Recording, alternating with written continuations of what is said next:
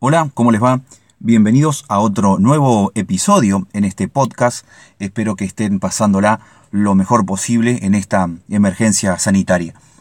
Eh, hoy, miércoles, toca eh, miércoles de normativa. Para decirles también que eh, ayer salió mm, normativa nueva de, emitida por el CGE, salió la circular 7 barra 20 de jurado de concurso para el nivel secundario y sus modalidades y salió como un instructivo, unas indicaciones para el nivel primario y, em, e inicial. La circular 7 específicamente dice aclaraciones respecto del procedimiento para la cobertura de suplencias del nivel secundario y sus modalidades ante la emisión de las resoluciones 898-20 y 987-20. Y en el nivel primario dice indicaciones para realizar adjudicaciones. Bueno, es la ampliatoria de la resolución 987-20 en su artículo 9. ¿Qué es lo que dice entonces la 987 en el artículo 9? Dice establecer que todas las situaciones no previstas en la resolución 824-20 y 898-20 del CGE y en la presente serán resueltas y comunicadas por jurado de concursos. Es decir, que estas indicaciones está ampliando o está aclarando este artículo que em, obviamente está establecido en esta resolución. Decirles también que, por supuesto, esta normativa está toda en, en, el sitio que yo tengo en YouTube. Ustedes lo buscan como Dardo Vergara. Ahí están todos los videos con respecto a todo lo que es la parte administrativa docente. Pero a partir del 28 de abril, me parece, creo que esa es em, la fecha en que yo subí comencé a subir la normativa específica de la emergencia sanitaria. Bueno, en ese video eh, están toda la normativa de la emergencia sanitaria hasta inclusive estas dos que recién estuvimos em, leyendo el encabezado.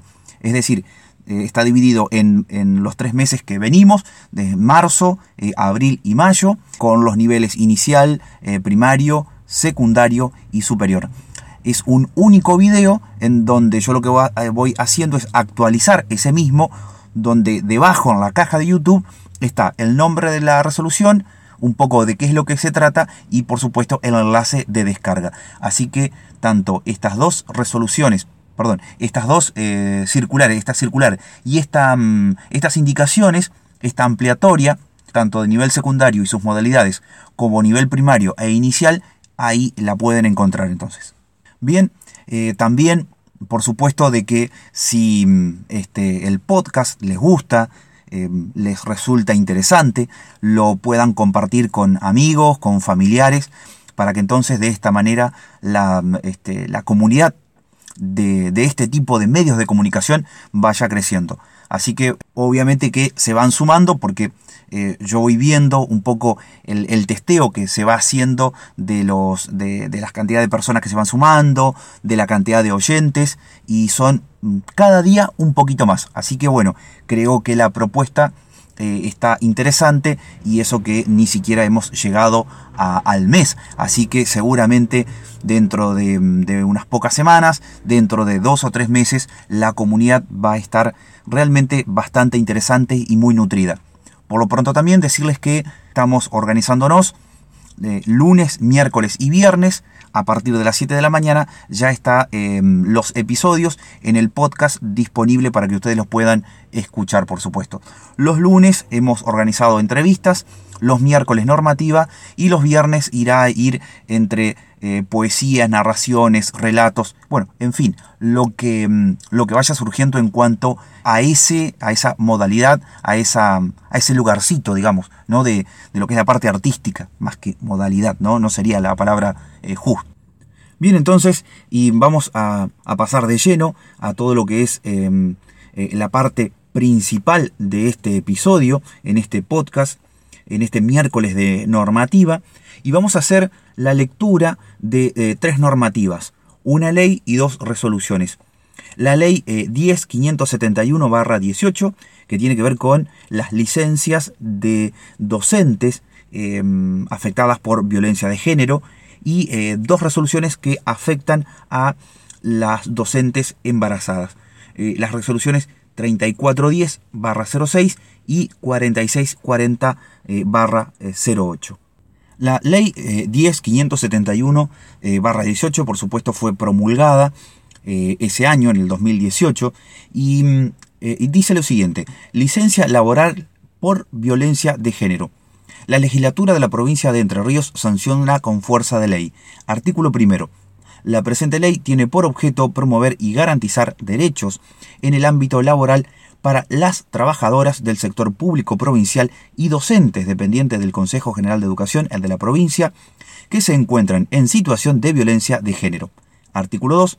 Institúyase en el ámbito de la provincia la licencia laboral por violencia de género destinadas a todas las trabajadoras dependientes de la Administración Pública Provincial Centralizada, descentralizada y entes autárquicos y docentes dependientes del Consejo General de Educación de la provincia de Entre Ríos, que sean víctimas de violencia de género en los términos del artículo cuarto de la Ley Nacional número 26485 de protección integral para prevenir, sancionar y erradicar la violencia contra las mujeres en ámbitos en que desarrollen sus relaciones interpersonales.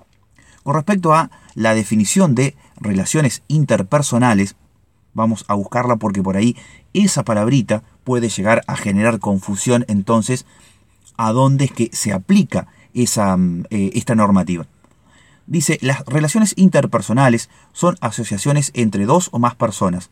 Estas asociaciones pueden basarse en emociones y sentimientos, como el amor y el gusto artístico, el interés por los negocios y por las actividades sociales, las interacciones y formas colaborativas en el hogar, entre otros. Las relaciones interpersonales tienen lugar en una gran variedad de contextos, como la familia, los grupos de amigos, el matrimonio, los entornos laborales, los clubes sociales y deportivos, las comunidades religiosas y todo tipo de contextos donde existan dos o más personas en comunicación. Bien, entonces, aclarado lo que significan las relaciones interpersonales, pasamos al artículo 3. La licencia será otorgada con goce de haberes y por un plazo máximo de 20 días corridos por año calendario, continuos o discontinuos. Dicho término podrá extenderse por otro periodo igual con goce del 50% de los haberes. Artículo 4. Los agentes comprendidos en esta ley que sean víctimas de violencia de género y que por tal motivo deban ausentarse de su puesto de trabajo de forma total o parcial deberán presentar la debida certificación emitida por los servicios públicos y oficiales de atención y asistencia a las víctimas, quienes evaluarán las condiciones y tiempo de la referida licencia con percepción de sus saberes. Asimismo, el personal víctima de violencia de género tendrá derecho a la reducción de la jornada y o el reordenamiento del tiempo de trabajo y o el cambio de lugar del mismo mediante la certificación pertinente que así lo acredite. Artículo 5. La licencia entrará en vigencia a partir de la comunicación de la situación de violencia ante las autoridades del área en que la que presta servicios, debiendo, en el plazo de 48 horas hábiles, presentar ante dichas autoridades una certificación emitida por el organismo o dependencia administrativa y o judicial con competencia para la atención y asistencia a las mujeres en situación de violencia. Artículo 6. Establezcase que una vez efectuada la comunicación de la licencia al empleador, éste procurará preservar el derecho a la intimidad de la trabajadora que padeciere violencia de género. Artículo 7. Modificase el artículo 52 de la Ley Provincial número 9755, en el que quedará redactado de la siguiente manera. El trabajador tiene derecho al goce de licencia, justificaciones y franquicias de acuerdo con lo que determine la reglamentación, garantizándose la licencia anual ordinaria por enfermedad, por atención de familiar enfermo, duelo, por violencia de género, matrimonio, maternidad, nacimiento o adopción, exámenes, gremial, cargo electivo de mayor jerarquía y las que sean materia de regulación en el convenio colectivo de trabajo, siendo la presente una enumeración enunciativa, debiéndose contemplar las características propias de la función pública y de los diferentes organismos. Hasta tanto se firmen los convenios colectivos de trabajo, se mantiene vigente el régimen que rige actualmente en el sector público. Artículo 8. Incorpórese la licencia por violencia de género al decreto 5923 del, eh, del, CGE que unifica el régimen de licencia e inasistencia del personal docente dependiente del Consejo General de Educación, con lo que los alcances establecidos en la presente ley. Artículo 9. Las autoridades de cada uno de los organismos alcanzados por la presente ley efectuarán por vía reglamentaria las adecuaciones normativas que resulten pertinentes a los fines de incorporar en sus respectivos regímenes laborales la licencia que se establece por la presente. Artículo 10. Se invita a adherir a la presente ley al Poder Legislativo, al Poder Judicial y a los municipios de la provincia de Entre Ríos, adecuando sus respectivos regímenes laborales u ordenanzas a los fines de incorporar la licencia por violencia de género. Artículo 11, comuníquese, etc. Bueno, ahí es donde pasan por los diferentes estamentos entonces para que sean comunicados eh, oficialmente. Bien, entonces ahora vamos a pasar a las dos resoluciones. Primero vamos a hacer lectura de la resolución 3410-06 del CGE sobre docentes en uso de licencias por maternidad desplazada. Y comienza de la siguiente manera. Visto el vacío legal existente respecto a la situación de docentes embarazadas y o con licencias por maternidad que ocupan cargos vacantes y que ante concurso o traslados son desplazados por el titular y, considerando que las distintas leyes y reglamentaciones internacionales, nacionales y provinciales protegen concreta y específicamente a la mujer embarazada, considerando un derecho elemental para la madre y el hijo. Que el artículo 9 de la Ley 8614, que modifica el artículo 68 del Estatuto del Docente Entrerriano, especifica que el docente suplente en cargo vacante cesará ante la presentación del titular designado para el cargo por concurso de ingreso, pase, traslado preferencial o interjurisdiccional que el artículo 47 de la resolución 862-90 CG determina que la toma de posesión de un docente titular de un, en un establecimiento donde existan dos o más cargos vacantes se ejecutará en el cargo cubierto por el docente suplente que posea menor antecedentes. Que el desplazamiento que se produce en estos casos no puede asimilarse a la figura de despido, sino que tiene que ver con el cumplimiento de las normas mencionadas anteriormente, y que se aplican para resolver los casos precedentemente citados que no existe en el ámbito del Consejo General de Educación ninguna normativa que proteja a la docente embarazada que ocupa un cargo vacante, ya que ésta puede ser desplazada por un docente titular que accede a dicho cargo por concurso o traslado, quedando por tanto la docente en situación de desprotección. Que el Consejo General de Educación, a través del decreto 5923-00 y modificatorias, reconoce los derechos de la embarazada al otorgar los periodos de licencia correspondientes al periodo de pre y posparto, como así también las licencias por enfermedad que pudieran tener vinculación con la situación de embarazo. Que el Consejo General de Educación considera necesario proteger a la docente embarazada que ocupa un cargo vacante destinando la norma legal correspondiente. Por ello, el CGE resuelve Artículo primero.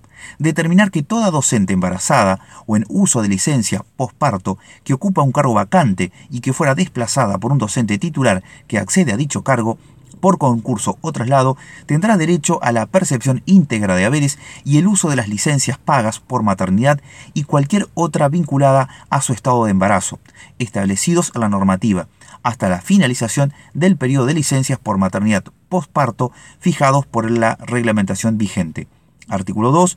Establecer que las docentes comprendidas en los alcances del artículo primero, en los periodos que no hagan uso de las licencias que les corresponde por su estado de gravidez, continuarán prestando servicios en el establecimiento que se venían desempeñando en las tareas que se le asigne la dirección del mismo.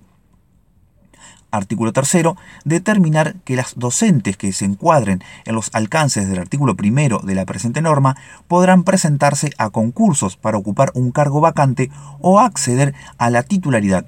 En todos los casos se deberá tener presente lo establecido en los artículos 26, 27 y 28 de la Ley 9595. Artículo cuarto, aprobar el anexo que forma parte de la presente resolución, donde se determina el trámite administrativo y tareas a cumplir. El anexo, tareas administrativas o trámites administrativos. Para gozar de este derecho, la docente embarazada que es desplazada por las causales establecidas en el artículo primero deberá realizar los siguientes trámites ante la dirección del establecimiento donde venía cumpliendo funciones A. Realizar una nueva toma de posesión haciendo referencia a la presente resolución, acompañada con certificación médica correspondiente.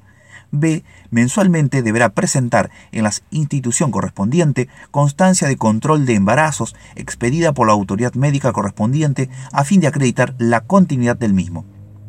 Tareas a desempeñar. El director del establecimiento deberá asignarle tareas de tipo docente y o administrativo.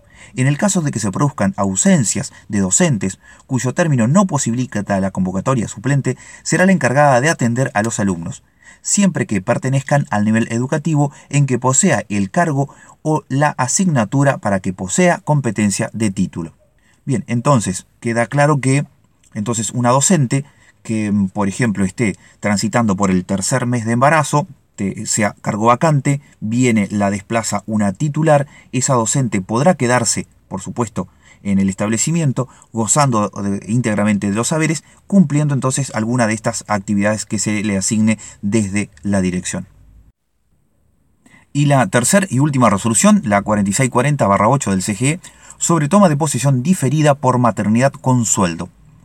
Visto al artículo 26 de la Ley 9595 de regulación de concursos públicos para titularización y suplencias que considera la toma de posesión diferida de los docentes embarazadas, comprendidos en los términos establecidos por el régimen de licencia vigente y, considerando que las distintas leyes y reglamentaciones internacionales, nacionales y provinciales protegen concreta y específicamente a la mujer embarazada, considerándolo derecho elemental para la madre y el hijo, que la política educativa de la actual gestión reconoce los derechos de la madre y el hijo para los trabajadores de la educación, que la resolución 3410-06 del CGE determina que toda docente embarazada o en uso de licencia posparto que ocupa un cargo vacante y que fuera desplazada por un docente titular que acceda a dicho cargo por concurso o traslado tendrá derecho a la percepción íntegra de haberes y el uso de las licencias pagas por maternidad y cualquier otra vinculada a su estado de embarazo establecidas en la normativa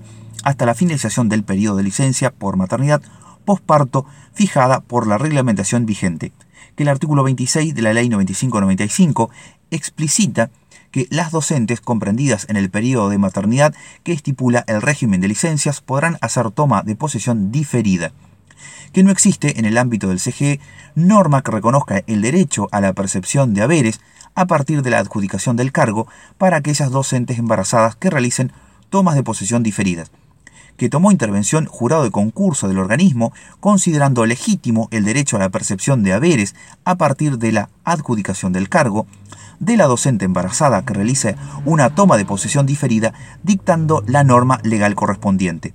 Por ello, el Consejo General de Educación resuelve. Artículo primero determinar que las docentes embarazadas comprendidas en los términos establecidos por el régimen de licencia vigente que opten por una suplencia con toma de posesión diferida, según lo establecido en el artículo 26 de la Ley 9595, tendrán derecho a la percepción de haberes a partir de la adjudicación del cargo. Artículo 2. Ratificar que corresponde la toma de posesión diferida cuando la duración del interinato o suplencia sea igual o mayor a 45 días.